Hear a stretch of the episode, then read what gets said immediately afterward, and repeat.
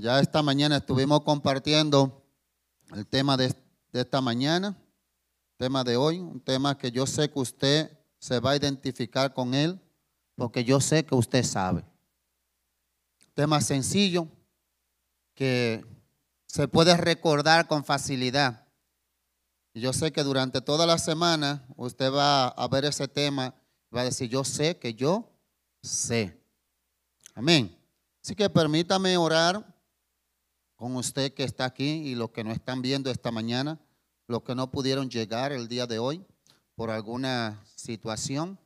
Pero lo bueno es que si usted no pudo venir, la palabra de Dios va a llegar donde usted está y ese mismo Dios que está aquí y que va a estar hablando a nuestros corazones también va a hablar a los corazones de ustedes allá.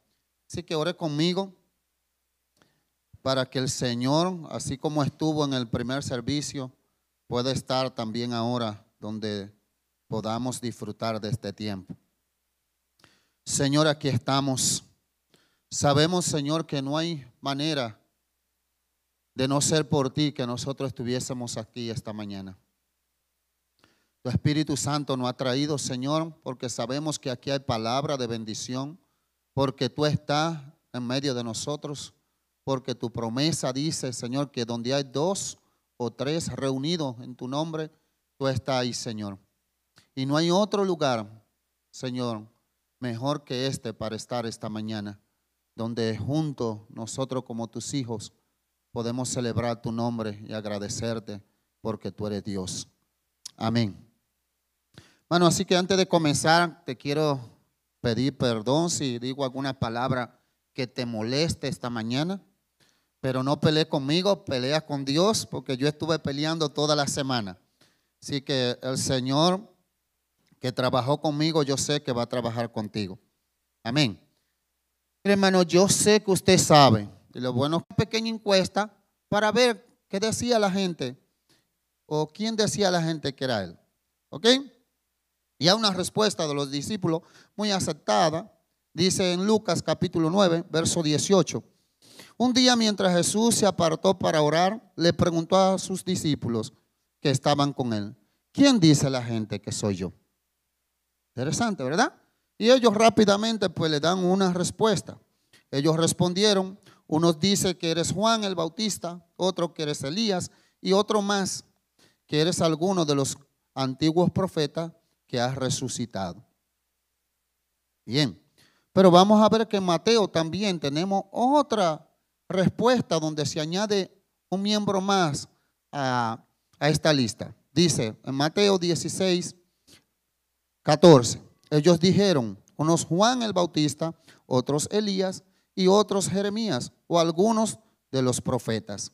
O sea, aquí vemos que nada más no aparece Juan ni aparece Elías, sino también aparece Jeremías. ¿Ok? Qué bueno es saber que a Jesús lo están comparando con alguien que modela a Dios. ¿Ok? Que refleja a Dios. Alguien que presenta a Jesús de diferente manera, pero sigue siendo el mismo Dios. ¿Ok? Hasta ahí vamos bien, ¿verdad? Los que hallaron a Jesús tenían formado sus propias imágenes de Él conforme a su experiencia. ¿Ok? ¿Qué habían escuchado los discípulos? ¿Qué habían escuchado las personas? Habían escuchado de Elías, habían escuchado de Juan el Bautista, habían escuchado de Jeremías, habían escuchado de los antiguos profetas y Jesús se parecía a ellos por lo que hacía, por cómo vivía, ¿verdad? Y qué bueno eso, que no lo habían comparado todavía con un ladrón, un mujeriego, no lo habían comparado con nada de eso por lo pronto, porque parece que las referencias que habían llegado eran que eran buenas. ¿Quién es Jesús para nosotros entonces? Por medio de la palabra podemos ver con claridad quién es Jesús. Y de ahora en adelante lo vamos a ir viendo. Y esto lo vamos a ver rapidito porque yo sé que usted sabe. ¿Ok? A Jesús lo comparan primero con quién? Con Juan el Bautista. ¿Y quién fue Juan el Bautista? Ahí está, hermano. Un profeta que preparó el camino del Señor. Voz del que clava en el desierto, ¿verdad? anunció el arrepentimiento y ofreció el bautismo. bautizaba en el desierto y predicaba el bautismo del arrepentimiento para perdón de pecados. En Marcos capítulo 1, verso 3 y 4 dice, vos de que clama en el desierto, preparad el camino del Señor, enderezad sus sendas. Ese era Juan, hermano, el que vino para preparar el camino del Señor para que el que no conocía a Jesús, pues lo conociese. Y por eso es que la gente decía, no, no, no, este es Juan. Pero recuerden que más adelante a Juan pues les cortan el cuello y Juan muere. Y qué bueno es que lo están comparando con Juan por cómo predicaba, porque anunciaba el camino del Señor, anunciaba el arrepentimiento, llevaba a cabo el bautismo, que yo espero que el que no se haya bautizado en esta iglesia en los próximos meses que vienen por ahí, viene un bautismo que usted aproveche y también pues venga a las aguas como en representación de que usted está muriendo a sus pecados y resucitando a una nueva vida en Cristo. Amén. Entonces, pues, ya vemos el primer personaje con el que lo presentan y no vamos a abundar mucho porque yo sé que usted sabe, ¿verdad? Pues también vamos a ver segundo personaje con el que lo están comparando, Elías. ¿Quién era Elías? Era un profeta que provocaba milagros. Mateo 16, 14. Y ellos dijeron, unos Juan el Bautista y otros Elías y otros Jeremías o algunos de los profetas. Elías era un siervo de Dios que hizo caer fuego del cielo contra los profetas de Baal y hacer en el monte Carmelo. También quién fue Elías que fue levantado hacia el cielo por el Señor. Me imagino que ellos están diciendo, bueno, parece que este que fue levantado de repente ahora ha aparecido. Y por eso, pues lo están comparando a Jesús con Elías, pero Jesús no era tampoco Elías. Dos personas, qué chévere, porque hacían milagros. Juan el Bautista que preparaba el camino. Y vemos el tercer personaje. Estoy yendo rapidito, hermano, porque usted, yo sé que usted eso lo sabe, ¿verdad? Yo sé que usted sabe. Jeremías, un profeta de lágrimas. ¿Por qué de lágrimas? Porque clamaba mucho por el arrepentimiento. Dice, su labor fue llamar al arrepentimiento antes que el reino de Judá fuese destruido, anunció el mensaje de arrepentimiento al pueblo de Israel. Jeremías 1, 4 al 10, y no le quitan los ojos porque el de la puerta le dijo, mira, chequéalo. Entonces ese concepto, el Señor quería tener claro que ellos sabían que decía la gente. Esa fue la primera pregunta, fácil, la contestaron, ¿verdad? Y la segunda más fácil todavía, porque hasta la respuesta se la dan. Vamos a ver en Mateo 16, dice, Él les dijo, ¿y vosotros? ¿Quién decís que soy yo? Primero era qué decía la gente, ahora ustedes, ¿quién dice que soy yo? Y miren, las respuestas se las sabían, hacia talló. Respondió Simón Pedro, dijo, tú eres el Cristo, el Hijo del Dios viviente.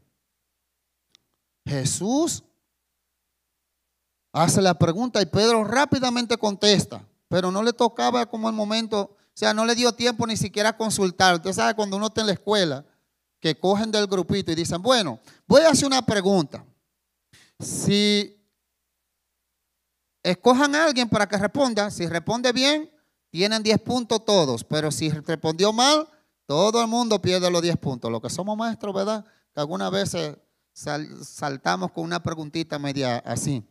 Pues parece que el grupo no le dio tiempo a coger a Pedro y Pedro se lanzó a la primera. Y yo estoy seguro, hermano, yo estoy seguro que si no hubiese sido por estos versos que viene ahí, vamos a leerlo. Dice, entonces le respondió Jesús, bienaventurado eres Simón, hijo de Jonás, porque no te lo reveló carne ni sangre, sino mi Padre que está en los cielos. O sea, el Señor le sopló la respuesta a Pedro. Se la dijo, hermano, así que así hay veces que nos responde. Yo estoy seguro que si el Señor no le da la respuesta a Pedro, también dice que había sido uno de los tres anteriores. Quizás se inclina más por el más joven conocido, que era quién?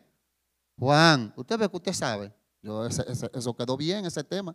Yo sé que usted sabe. Queda ahí.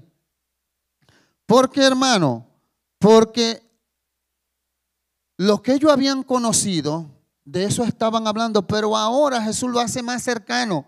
Ya Jesús había caminado más o menos un aproximado de un año y algo con los discípulos cuando le hace esta pregunta.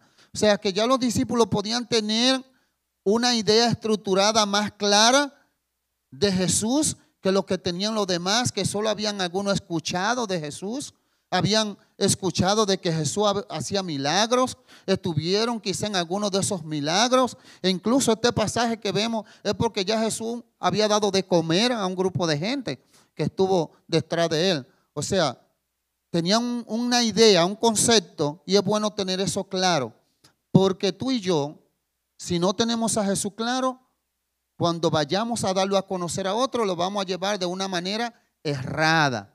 Y eso era lo que Jesús, no era que Jesús no sabía la respuesta. Jesús estaba asegurando que los discípulos tuvieran una idea clara de quién Él es, para que entonces cuando le tocara el momento, pudieran dar a conocer a Jesús con claridad tal cual es. No con un título, no por lo que él hacía, sencillamente fue, tú eres el Cristo, el Hijo del Dios viviente, el que está vivo.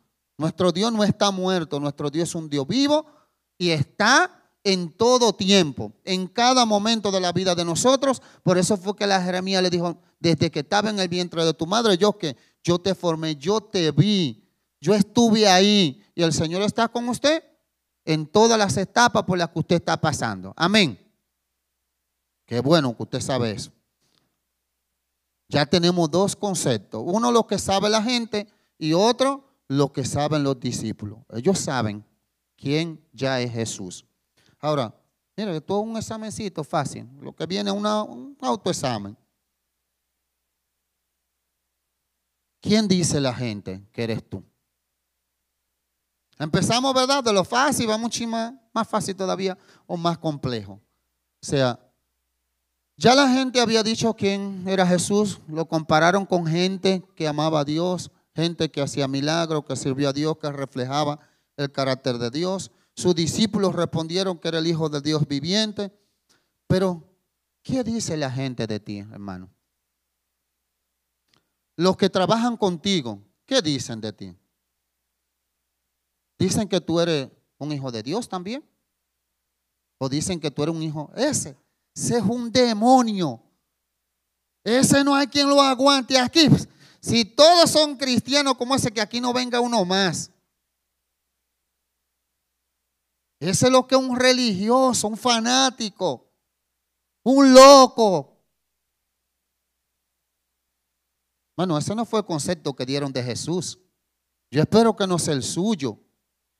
Porque ya usted fue lavado y transformado por la sangre de Cristo. Pero hay gente que aún, 25 años yo después, no es que no peque, hermano, cometo errores. Pero aún en mis errores tengo que parecerme a Cristo. ¿Cómo? Arrepintiéndome, hermano. Reconociendo que lo hice mal, buscando el perdón de Dios y pidiendo perdón a quien yo he ofendido. Pero hay gente que no nos parecemos, hermano, en Cristo en nada. La gente no nos conoce como hijos de Dios, nos conoce como gente que va a la iglesia evangélica o a la iglesia de Popín. Y en el cielo, hermano, no nos van a conocer así. Te van a conocer por ser hijo o hija de Dios. Ese es el título, no hay otro. O sea, yo no soy Juan José Esteve, graduado de una licenciatura en educación básica, con una especialidad en pues, niños que tienen dificultad de aprendizaje. Eso no soy yo. Yo hago eso. Ahora, yo soy un hijo de Dios. No tengo otro, hermano. Igual usted, usted no puede ser otra cosa. Usted es un hijo de Dios. Y la gente tiene que tener una referencia de usted así como la tenían de Jesús, de que se parecía a Elías, se parecía a Jeremías, se parecía a Juan, ¿y tú a quién te parece? ¿Te pareces a Jesús? Si no tiene nada parecido a Jesús, hermano, un autoexamen pequeñito, evalúese. Porque si usted no se parece a Jesús, ¿a quién se parece? Yo sé que usted sabe. Yo sé. No tiene que decirlo, pero yo lo sé. Yo sé que usted sabe, hermano. Yo sé que usted sabe cuando está haciendo algo malo. Yo lo sé. ¿Y usted qué? Usted también lo sabe. Entonces, si usted sabe que está mal, ¿por qué lo hace? Porque como cuando venden un cigarrillo dicen fumar es perjudicial para la salud. Pero usted se lo están diciendo y usted qué hace? Bueno, o hacía, o el que no es cristiano, ¿qué hace? Como quiera lo compra y se lo fuma. Porque no importa lo que le digan. Una cosa es que me lo digan, otra es que yo lo crea y yo lo viva. Entonces con el Señor estamos igual. Ya nos dijeron que Él es el Hijo de Dios, que Él vino para perdonar nuestro pecado, que Él nos creó a imagen y semejanza de Él, pero no vivimos conforme a como fuimos diseñados. Queremos vivir de acuerdo a como nosotros entendemos. ¿Y sabes qué? Eso no funciona. A mí no me funcionó. Yo no sé si a usted le funciona, porque si le funciona, hermano, entonces usted no puede estar en el lado del Señor. Si usted va a vivir como usted quiere, entonces usted no puede estar del lado del Señor. Porque los discípulos, Jesús les dijo algo duro. El que quiera venir en pos de mí, que qué? Que me siga. No, porque mira, yo tengo que hacer esto. yo no, no, pues, empezaron a irse. Señor, la gente se está yendo. Bueno, si ustedes también se quieren ir, arranquen. Porque el que quiera vivir como yo vivo, el que quiera servirme a mí, tiene que ser que como yo. Eso fue lo que el Señor le dijo. No hay otra manera. Usted quiere que la gente lo conozca por ser hijo de Dios. Viva como un hijo de Dios. Pero no puede vivir de otra manera. Dice ahí mismo en Efesios 2.10, porque somos hechura suya, creados en Cristo Jesús para buenas obras, las cuales Dios preparó de antemano para que anduviésemos en qué? En ella. Usted no puede andar en otras cosas, hermano. Usted tiene que andar en los caminos del Señor, reflejando al Señor. Yo no puedo decir que yo soy cristiano y que en el trabajo digan otra cosa.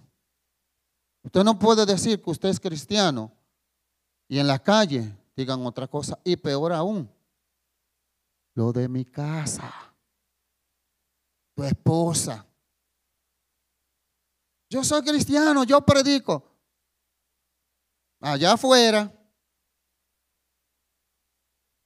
que lo de tu casa no sepan que tú reflejas a Cristo. Bueno, autoexamen, pequeño, sencillo. Quien dice si yo soy organizado en mi casa, no soy yo. Mi esposa que vive conmigo, mi hijo que está conmigo, son los que tienen que decir si realmente yo reflejo a Cristo.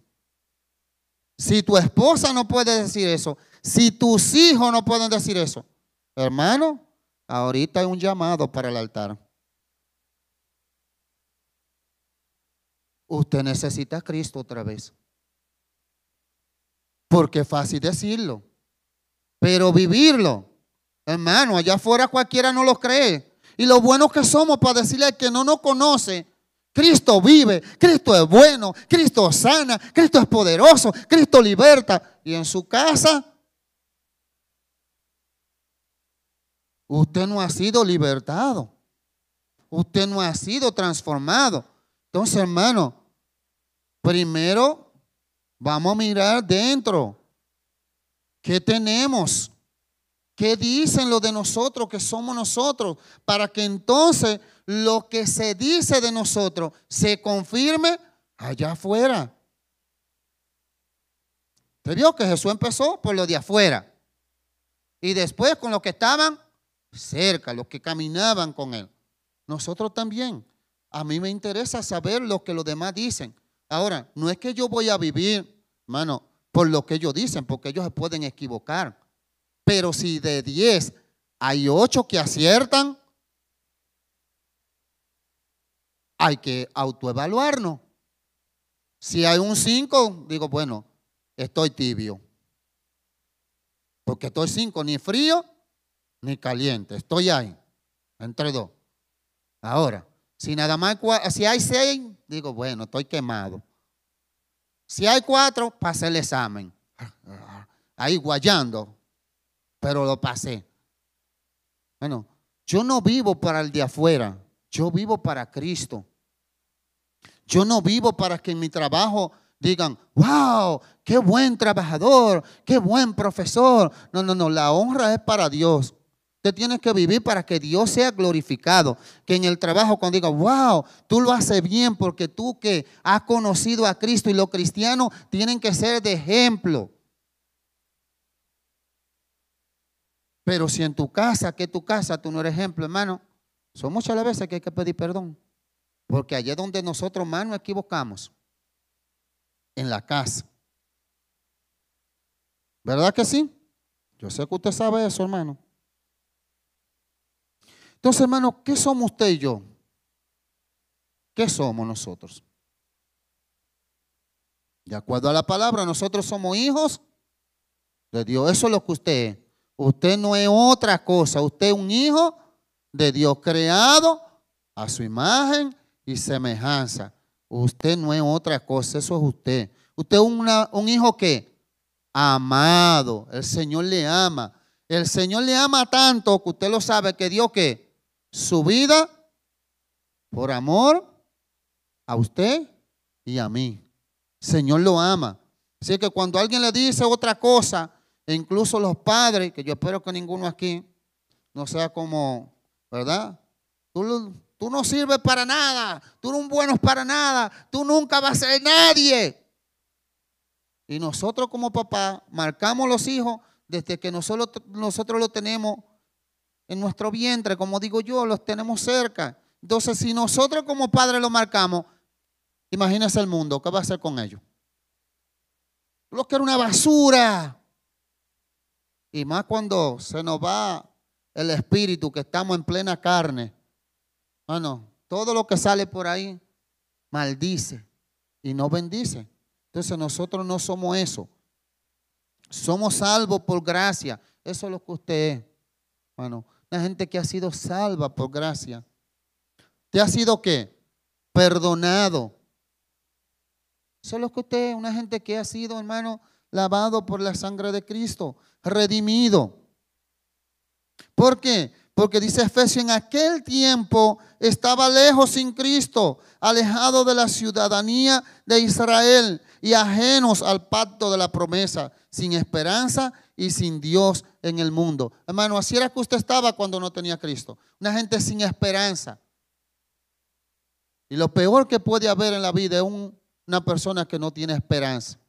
Una gente que no sabe lo que espera. Todos los días le da que le da lo mismo. Ojalá y me muera hoy. ¿Por qué? Porque no tienen esperanza. Pero el que está en Cristo, yo no creo que usted se quiera morir por morirse. Porque el que muere en Cristo sí tiene una recompensa. Dice que morir en Cristo es ganancia. Pero el que se murió sin Cristo, ¿qué ganancia tiene? Ninguna, hermano. Tiene una pérdida. Porque se perdió eternamente. Pero el Señor no nos deja así, no nos deja lejos. Dice, pero ahora es en Cristo. Ahora, ¿dónde usted está?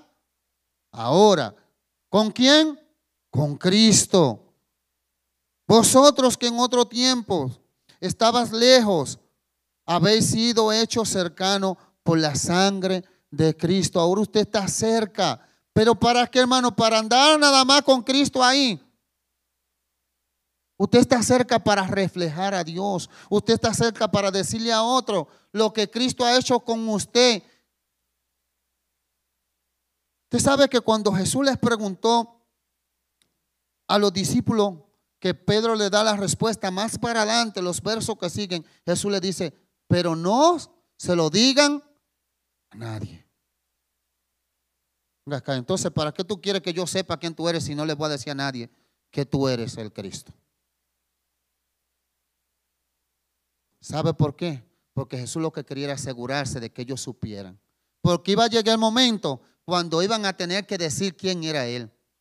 Y tú y yo estamos en ese momento. Estamos en el momento de decir que Jesús es el Cristo, que Jesús es el que sana, que Jesús es el que perdona, que Jesús es el que restaura, que es el Dios de las mil oportunidades para salvar a aquellos que no le conocen. Pero alguna vez, hermano, esto cuesta y queremos que las cosas sean para hoy. Pero yo el domingo estaba que si había una gente contenta en esta iglesia el domingo, era yo. Adivine por qué. Porque después de 25 años de conocer a Dios, la hermana mía que ocupa el tercer lugar del vientre de mi mamá levantó la mano allá atrás y se convirtió. Después de 25 años, hermano, diciéndole ustedes necesitan a Cristo.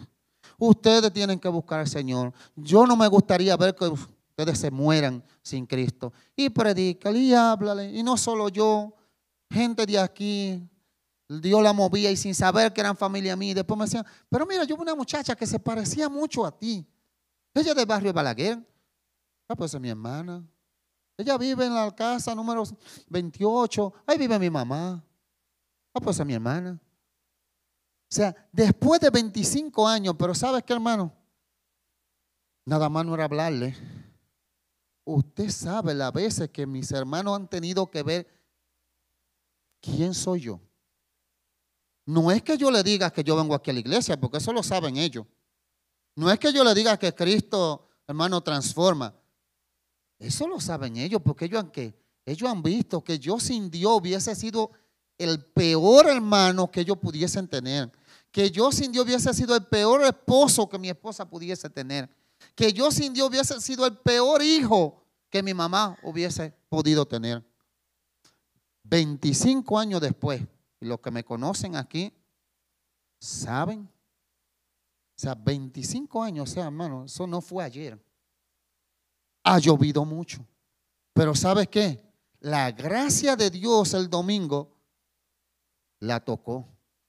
Ya me dijo el jueves pasado también estuvo, de la otra semana estuvo por. Ah, yo voy a la iglesia. ¿Qué días son los cultos? Y yo le dije, no quiero ni decirle porque ahorita me dice que va y no llega. Bueno, los, jueves a las siete y media, a las siete estaba aquí, primero que yo. Me llama, yo estoy aquí, no te veo. ah, yo voy en camino. Y el domingo, hermano, también vino y gracias a Dios que recibió a Cristo. Mi oración y la suya es que ella pueda permanecer en el Señor. ¿Por qué? Porque cualquiera llega. En estos 25 años yo he visto mucha gente, hermano, llegar. Pero también he visto mucha gente irse. ¿Sabe por qué? Porque solo escucharon quién era Cristo. No lo vivieron. Ahora, ¿qué quiero yo, hermano? Yo quiero que usted sepa que lo que Dios hizo, hace conmigo, también lo puede hacer con usted. ¿Qué hizo Dios conmigo, hermano? Me alcanzó un día. Yo ni lo estaba buscando. Pero el Señor en su misericordia en una patronal, me esperó en el parque. Y ahí le conocí. Y aquí estoy, 25 años después, con mucha lucha, muchas dificultades, pero aquí estoy. Entonces yo te invito a mirar hacia adentro, tu corazón. ¿Está viviendo como un cristiano que agrada a Dios o no? Usted sabe, hermano, usted sabe las cosas que usted hace que no agradan a Dios. ¿Cuándo va a dejar de hacerla? Porque usted la sabe. Usted sabe cuando habla mentira. Nadie tiene que decirle a usted, está hablando mentira. El primero que sabe que es una mentira, ¿quién es? Soy yo. Ahora, si me acostumbré a ella, ya me sale con tanta facilidad que hasta yo me creo que no es una mentira. O sea, la repito, la repito tanto que ya me sale espontánea. Y hasta yo me la creo. Entonces, hermano, vamos a cambiar el switch.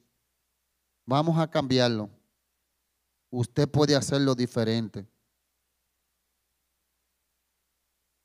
Beneficio de saber quién es Dios. En Colosenses capítulo 2. Por tanto, de manera de la manera que habéis recibido al Señor Jesús, andad en él. Hermano, ande en el Señor.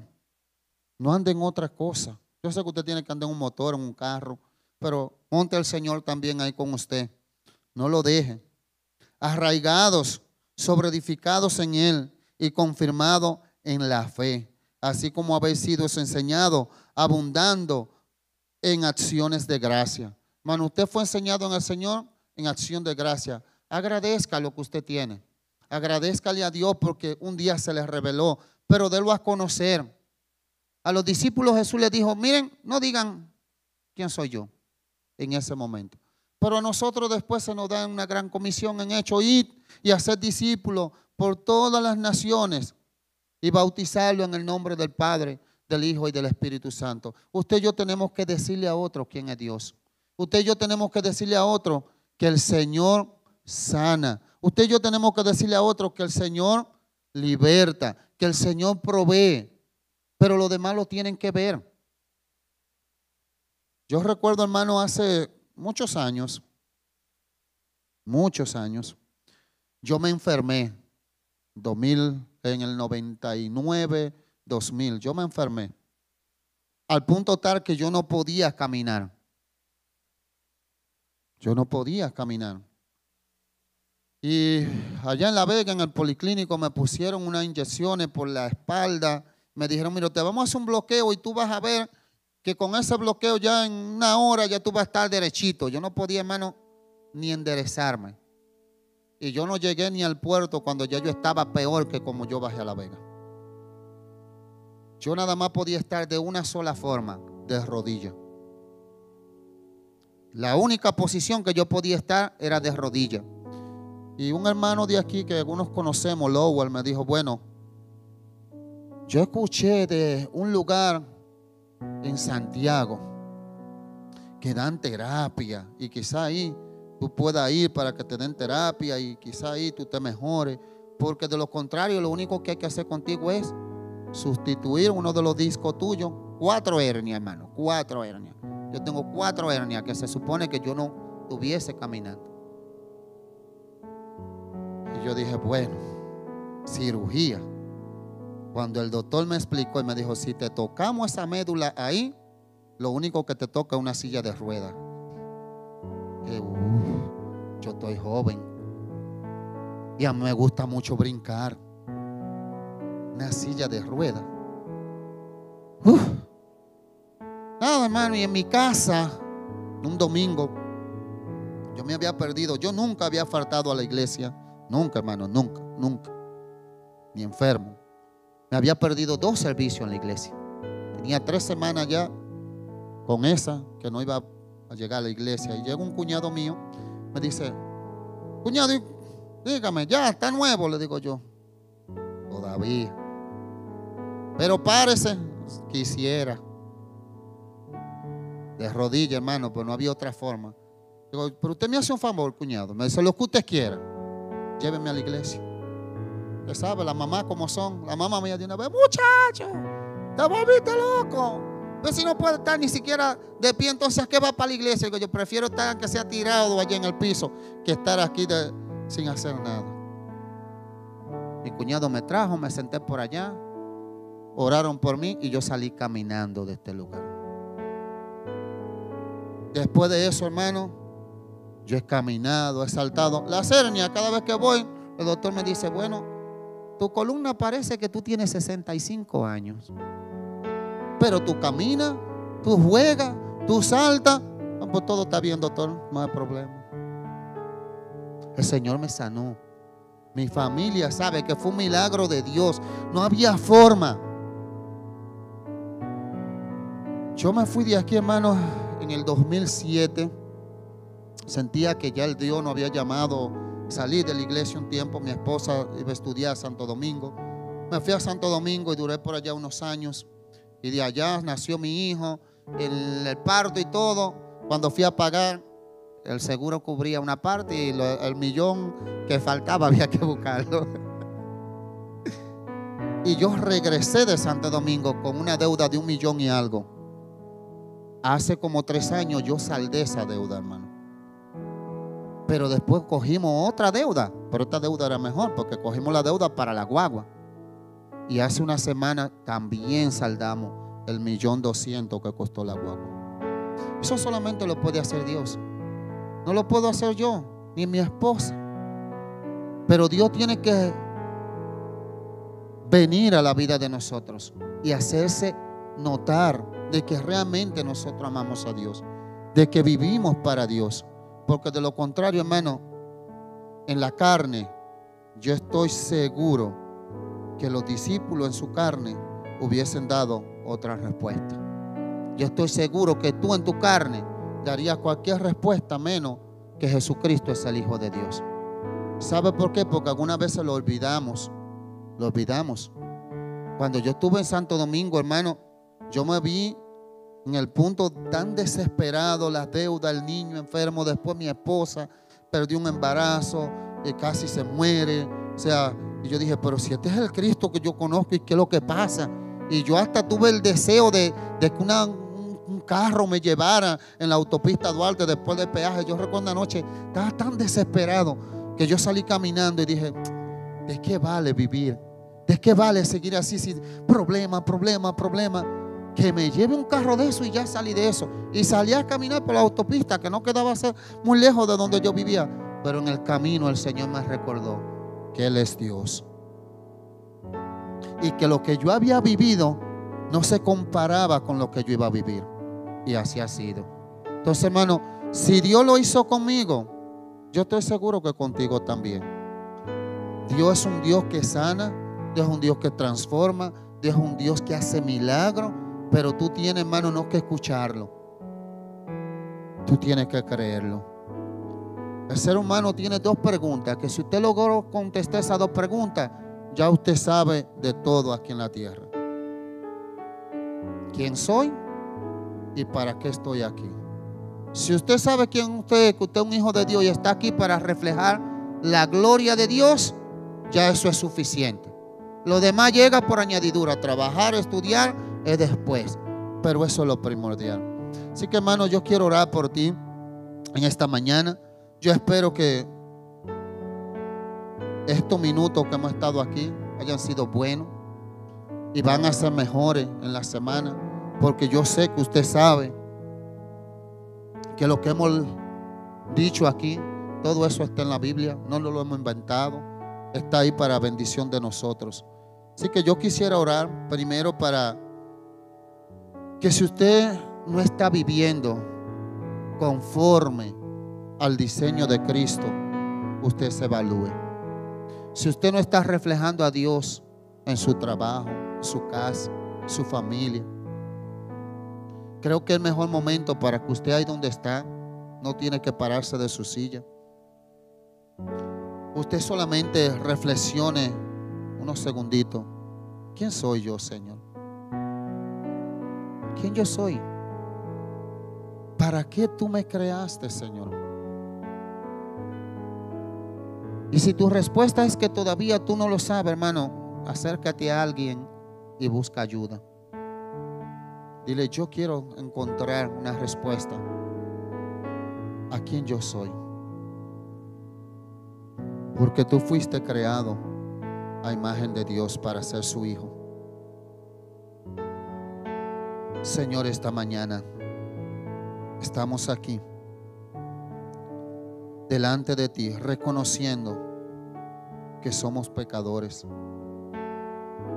Reconociendo, Señor, que hay momentos en nuestras vidas, Padre, que cometemos errores, pero que esos errores no nos definen. En ti somos más que esos errores somos más que pequemos.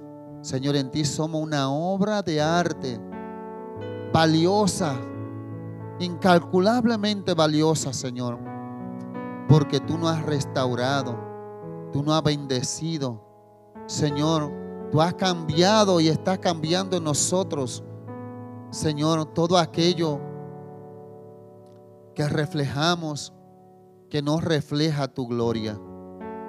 Señor, todo lo corruptible tú lo estás cambiando, Señor, para que nosotros podamos revelarte a ti.